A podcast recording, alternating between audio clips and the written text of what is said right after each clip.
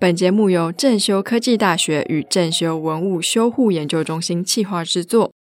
一件艺术品或许经得起历史的考验，却不一定经得起人为和外在环境的破坏。欢迎收听正在修复中节目，我是主持人王维轩 Vivi。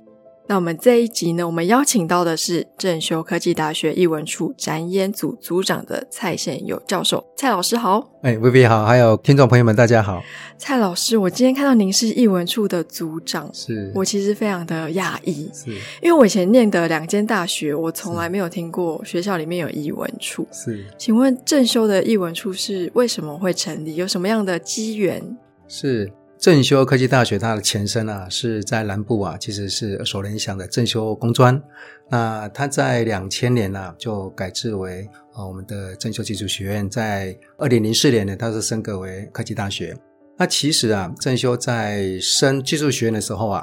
也会考量到说，本身我们是一个比较以工科起家的一个学校，所以呢，希望啊能够积极的让同学们是不是在人文素养这方面能够开始来做一个平衡哈、所以就成立了一个叫做艺术中心。那也在我们的二零一二年呢、就把它改制为我们的艺文处，所以艺文处到今天也有十几年这样的一个历史哈、那它大概应该是全台湾呢、唯一一所大学院校里面有艺文处这样的一级单位的行政单位。果然是很罕见，被我发现了。那我还蛮好奇，刚刚其实我们老师有提到说，诶，其实他是对内想要希望学生可以培养一些对人文、对艺术美的观察。那艺文处在学校扮演的角色有分校内跟校外吗？那他对于这两种不同角色的切换做了什么样的事情？是，通常学校的行政单位啊，会比较对内的哈，比如说我们的教务处啦、学务处啦哈，都比较偏向于校内的行政跟提供给教师的服务或者是给学生的服务。那当然不可置否的，艺文处在学校内的校园内的角色扮演啊，它一定是第一个是提供什么样的一个丰富的艺文资源啊，给我们学校的师长啦、同学啦，希望透过一连串的艺术的活动，那带给他们比较好的译文上的这种涵养哈。那大概这个是我们的首要目标。那当然，这些目标里面必须透过一些策略上来做执行。其实正修译文处在这个面向上不止如此哈，我们更希望能够建构一个叫做以大学院校的译文能量的核心呢、把译文能量分享给我们的社区民众。那所谓的社区民众，其实它更扩展，就是我们的城市的居民或者全台湾的这样的一个人民。哇，那其实这样推展起来会不会很辛苦啊？有没有碰过几个难处？在难处上来讲的话，我觉得都会经过策略上的修正来达到了。那当然，事情运作的时候不会说你想如何它就如何能够达到，这是相当困难。但是我觉得这也相对的有些挑战度。当这些指标达到一个绩效的时候，那是令人值得非常兴奋的事情。我觉得作为一个艺术的教师也好，或者是作为一个艺术行政的推动者也好，它的价值不就在于不断的去迎接这些问题，然后解决问题，然后获得一些成效嘛？我觉得这个也是我们是乐于挑战的。嗯，是因为我注意到说，其实艺文处展演暨艺文教育组，它其实有推了非常多的展览。是，可是今天很多东西我们办了，可能有人不知道，或者是哎，原来这边我们也可以进来看展览了。是。那不知道这边在艺文处在这些展演的推广上有什么样的策略？是，我觉得就一个艺术品展览啊，就是在全台湾有非常非常多的单位哦，比如说我们可以可以看到一些公家美术馆或者私人美术馆哦，或者是普遍存在于我们城市里面的这些所有的画廊啊，他们当然都扮演了展出啊，所谓艺术家作品的这样的一个角色哈。那当然各司其职哈，美术馆会比较学术一点，画廊的这样的一个展出会比较偏向于艺术商业机制啊，让画家能够比较多画藏家来收藏，然后画家能够获得比较好的回馈之后，继续啊渐渐的创作。但是我觉得在学校的学生里面，他通常啊啊、因为课程的关系，比较没有办法把时间拨出来，能够常常上美术馆、上画廊，甚至于，也许他们不是这个领域的学生的话，他们更是没有这样的概念或者经验去欣赏作品。那与其啊说我们是被动的让学生去欣赏这作品，不如我们主动的、积极的让学生能够来欣赏。因此，我们希望啊能够把外面的优秀艺术家的作品引进校园里面来。好，所以我们做出这样的一个展出，也因此。如何让同学们在有限的时间跟空间的条件之下，欣赏到最有质感的、最好的作品？甚至于透过这些作品进到校园里面来，我们做最好的推荐跟介绍，让同学们能够比较有效的来获得这些译文上的内涵跟知识，这个是我们需要去努力的。嗯，可是现在就是很厉害的艺术家，或者是有创新、破坏式创新式的艺术家，其实蛮多的。那这边就是展演组要怎么样协助同学们去筛选，怎么样是有指标性的，怎么样是有市场性的？是哪些艺术家是你应该要知道的？是，我觉得在这么多、这么多的艺术家里面呢，不乏是优秀哈。但是什么样的艺术家比较适合我们欣赏？我觉得第一个是要有故事性的艺术家，故事性的艺术家。我们同学当然对纯艺术这个领域，比如说以科技为立场的这个学校来讲的话，它比较注重实物。对于一些比较抽象性的人文性的一些创作啊，事实上是相对陌生哦。那如何在啊比较科技理性的这个区块里面，跟比较艺术感性的这区块里面做一个交接连接，中间当然要穿插一些所谓的故事性。所以啊，我们必须要把一些有故事的、那有情节的，或者是有一些精神意义的艺术家。透过一个比较偏向文学性的方式引进到校园里面来，所以我们在选择艺术家的时候，当然我们就会我们的考量哈，这是第一点。那第二点是我们首先要讲的一个故事，大概就是先要认识我们的邻居的艺术家。我们是在高雄市的鸟松区，那我们这个鸟松区到底住了多少艺术家？更何况。有些艺术家已经非常非常优秀哈，所以既然我们这么多优秀艺术家，我们是不是能够先认识我们的邻居艺术家呢？所以我们首先的第一批就是先把优秀的邻居的艺术家先引进校园来，也让这么优秀的校园不是只有作品来哦，而且进到校园里面跟同学们聊聊他们的艺术创作，聊聊他们在这个地区，聊聊他们整个对艺术跟他们人生的发展，也把这样经验给我们同学做分享，让同学们讲说，哎，那。我在这个学校里面，透过艺术家这样介绍，我能够从这里面跟我将来的生命发展做如何连接呢？我觉得这是第一个步骤。那我们从这个步骤里面呢，再把这个涟漪啊，慢慢扩张到我们城市的艺术家，我们南部的艺术家，甚至于我们台湾艺术家。所以它是一个不断往外扩张的艺术家的选择。把最有故事、最有经验的艺术家引到学校来，让同学们不断不断的从一个点慢慢扩展到全个面去认识台湾艺术家。那从两千年开始哦，我们从两千年的十一月开始啊，引进第一位罗青云老师的创作特展呢，做我们开幕所长之后，到今年是第二十三年，掌过的档次应该也百档以上。也就是说，这个累积下来，在学校里面形成一个非常好的人文厚度。每个艺术家的展演的所有网页啊，都还在我们的艺文处的网站里面，随时可以被同学来点阅就查阅。这是一个累积性的，而不是是一个端章的这样的一个呈现，呃，呈现给同学比较完整的艺术的画面。是，那我相信，哎。正修学的同学们真的蛮幸福的，因为有老师这么用心规划这么多的展览。那我还蛮好奇的是，因为像我就想到我小时候去校外教学，有时候会去北美馆，有时候会去故宫。可是他其实是老师带着我们去，所以我们不得不去。可是透过这样子的第一次接触，哦，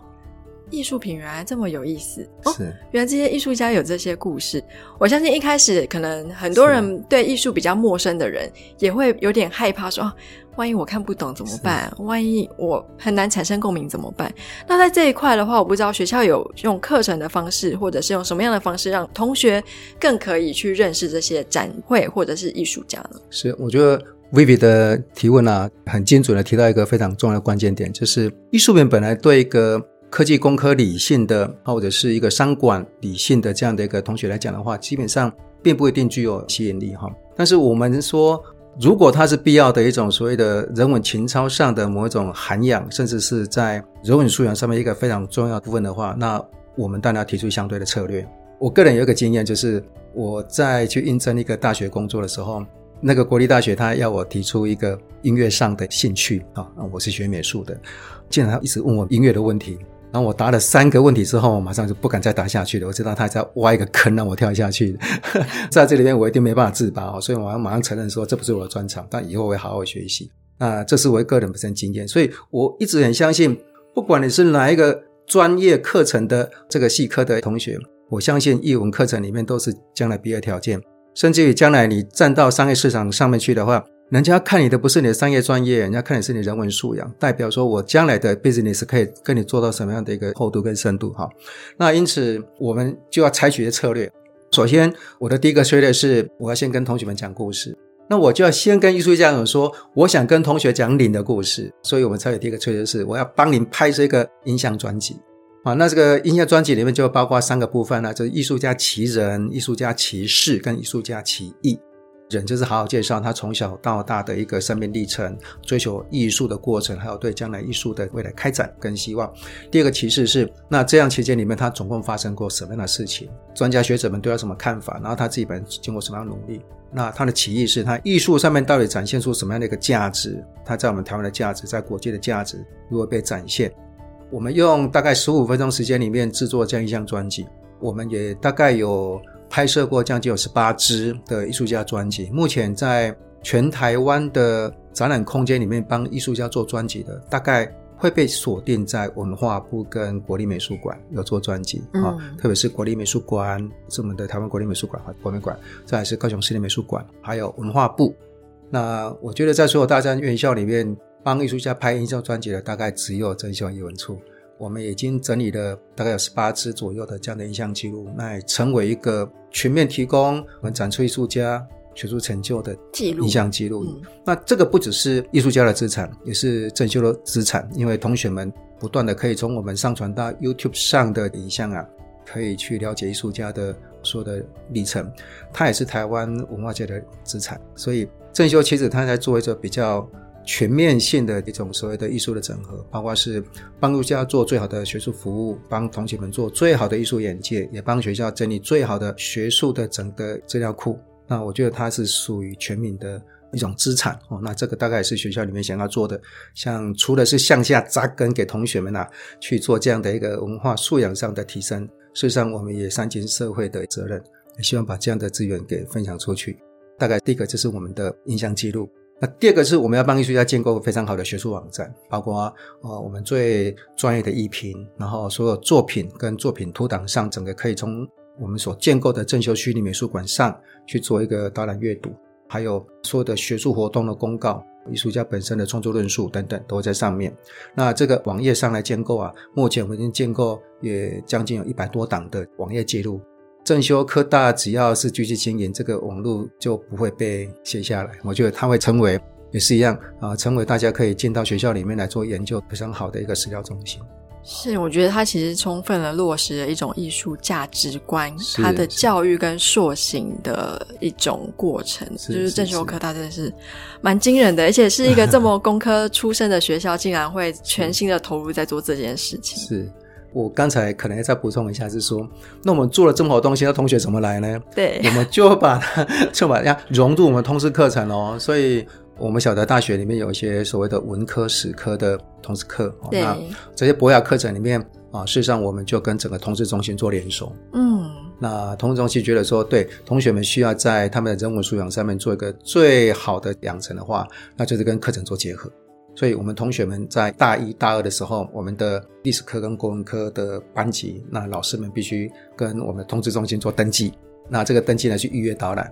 我们有影片，我们也培养我们的导览职工，让一个班级一个班级能够进入到我们的这个展览空间里面来。我们帮他做导览影片的音像记录的播放，然后帮他做整个展览的一个介绍。那也跟他讲说，整个展场的欣赏礼，怎么样来欣赏作品。怎么样来遵守整个展场里面的规范？同学们就进到画廊啦，进到美术馆啦。将来他有机会可能到我们这个城市里面去，他看到画廊，看到美术馆，他就不会惧怕说：“哎，我会参观作品。”他也可以很大方的走进去。也许这个也会成为他们将来男女同学们将来交男女朋友之后啊，也是可以约会的场所。约会的场所，对对对对对。所以我觉得。那总比外面一些就是对会更优于，谢谢。是因为我之前其实有采访过一个画廊的，算是画廊主，她是太太，然后她说她一开始会跟她先生结婚，很大原因是因为她说她以前男朋友都会带她去看电影，是只有她这个先生每次都带她逛画廊，看艺术，然后跟她讲艺术家的故事，她就觉得嗯。有种莫名优雅，然后有一种新鲜感。重点是他每次跟他约会，他就觉得自己又聪明了一点。所以其实是一种潜移默化、慢慢累积的过程了。那其实同学听到这边，你也会了解到，好好的去休息我们的通识课程，你就会发现艺术跟我们的生活其实没有这么远。是是。那我这样听起来，其实我们的正修艺文处做了很多艺术教育跟艺术产业，算是注入心血的这样子的一种推动嘛。是。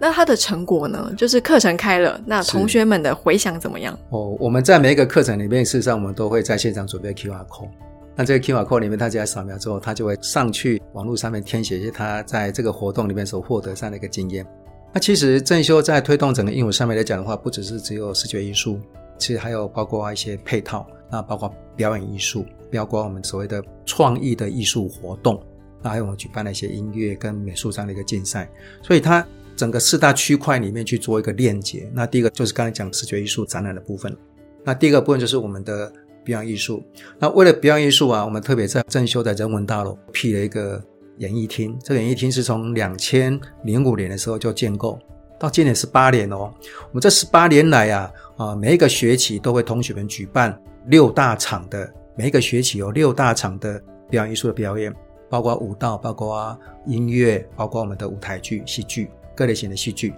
这三大类型里面呢，我们就是会邀请到我们全台湾最优秀、最优质的表演团队进来。那如何判定最优质呢？这个我们自己本身承办人员就要非常的积极的提升自己的素养，我们要提升自己的素养，所以我们必须要去看很多很多的节目，包括上网看，包括实体去看，然后包括看人家的一些所有的演出的节目。那当然，我们自己本身就像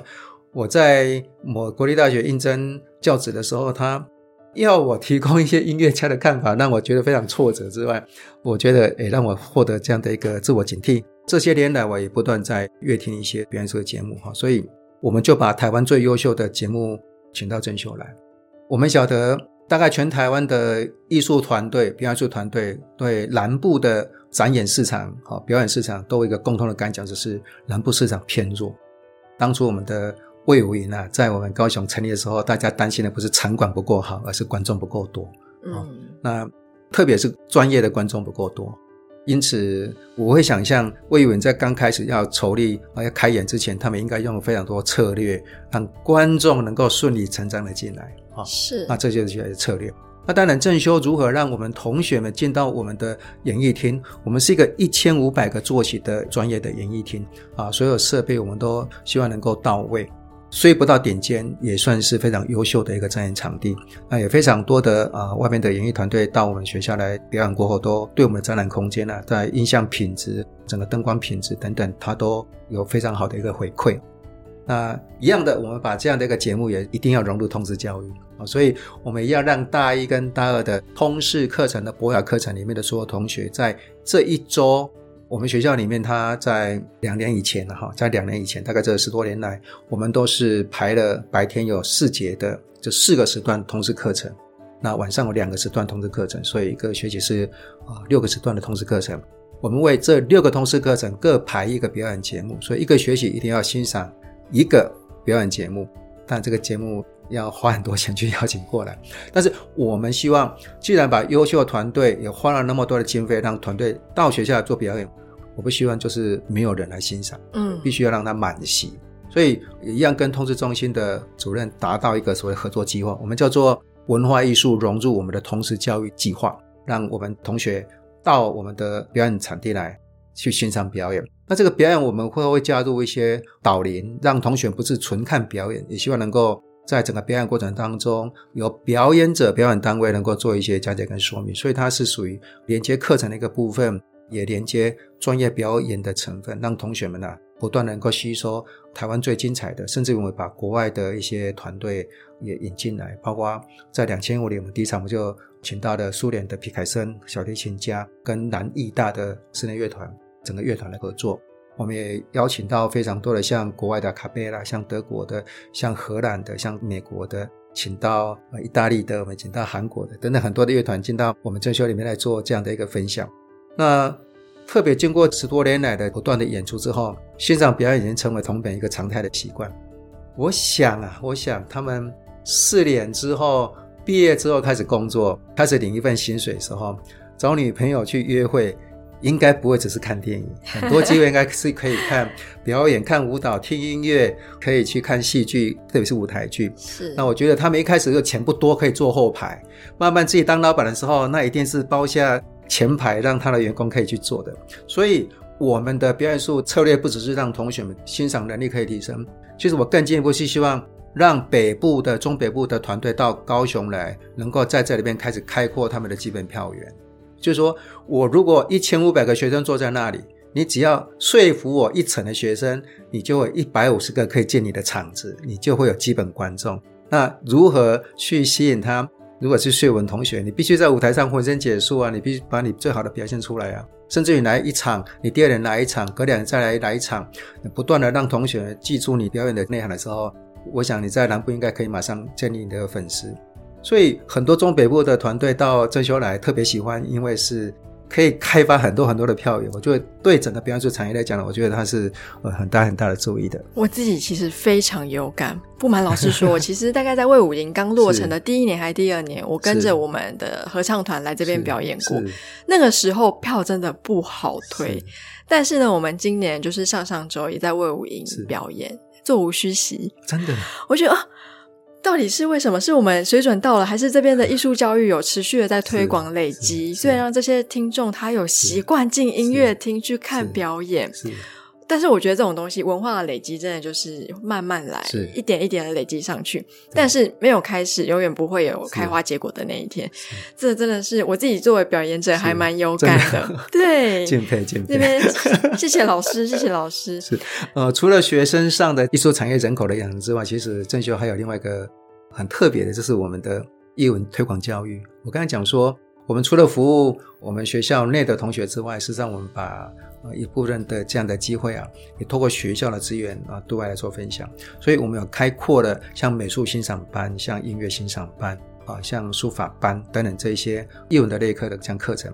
那刚才在表演术这一块啊，其实我们有很坚强的社区音乐欣赏班，都来自于我们城市的居民哈，进到正修来上这个社区课程啊，就欣赏课程。我们的全盛时期哈，到目前为止都还有开有七个班。整个百上文音乐教室都提供给我们的音乐老师来跟社区开课，然后我们的晚上还有开课，那有七大班，我们鼎盛时期一个班都一百多人，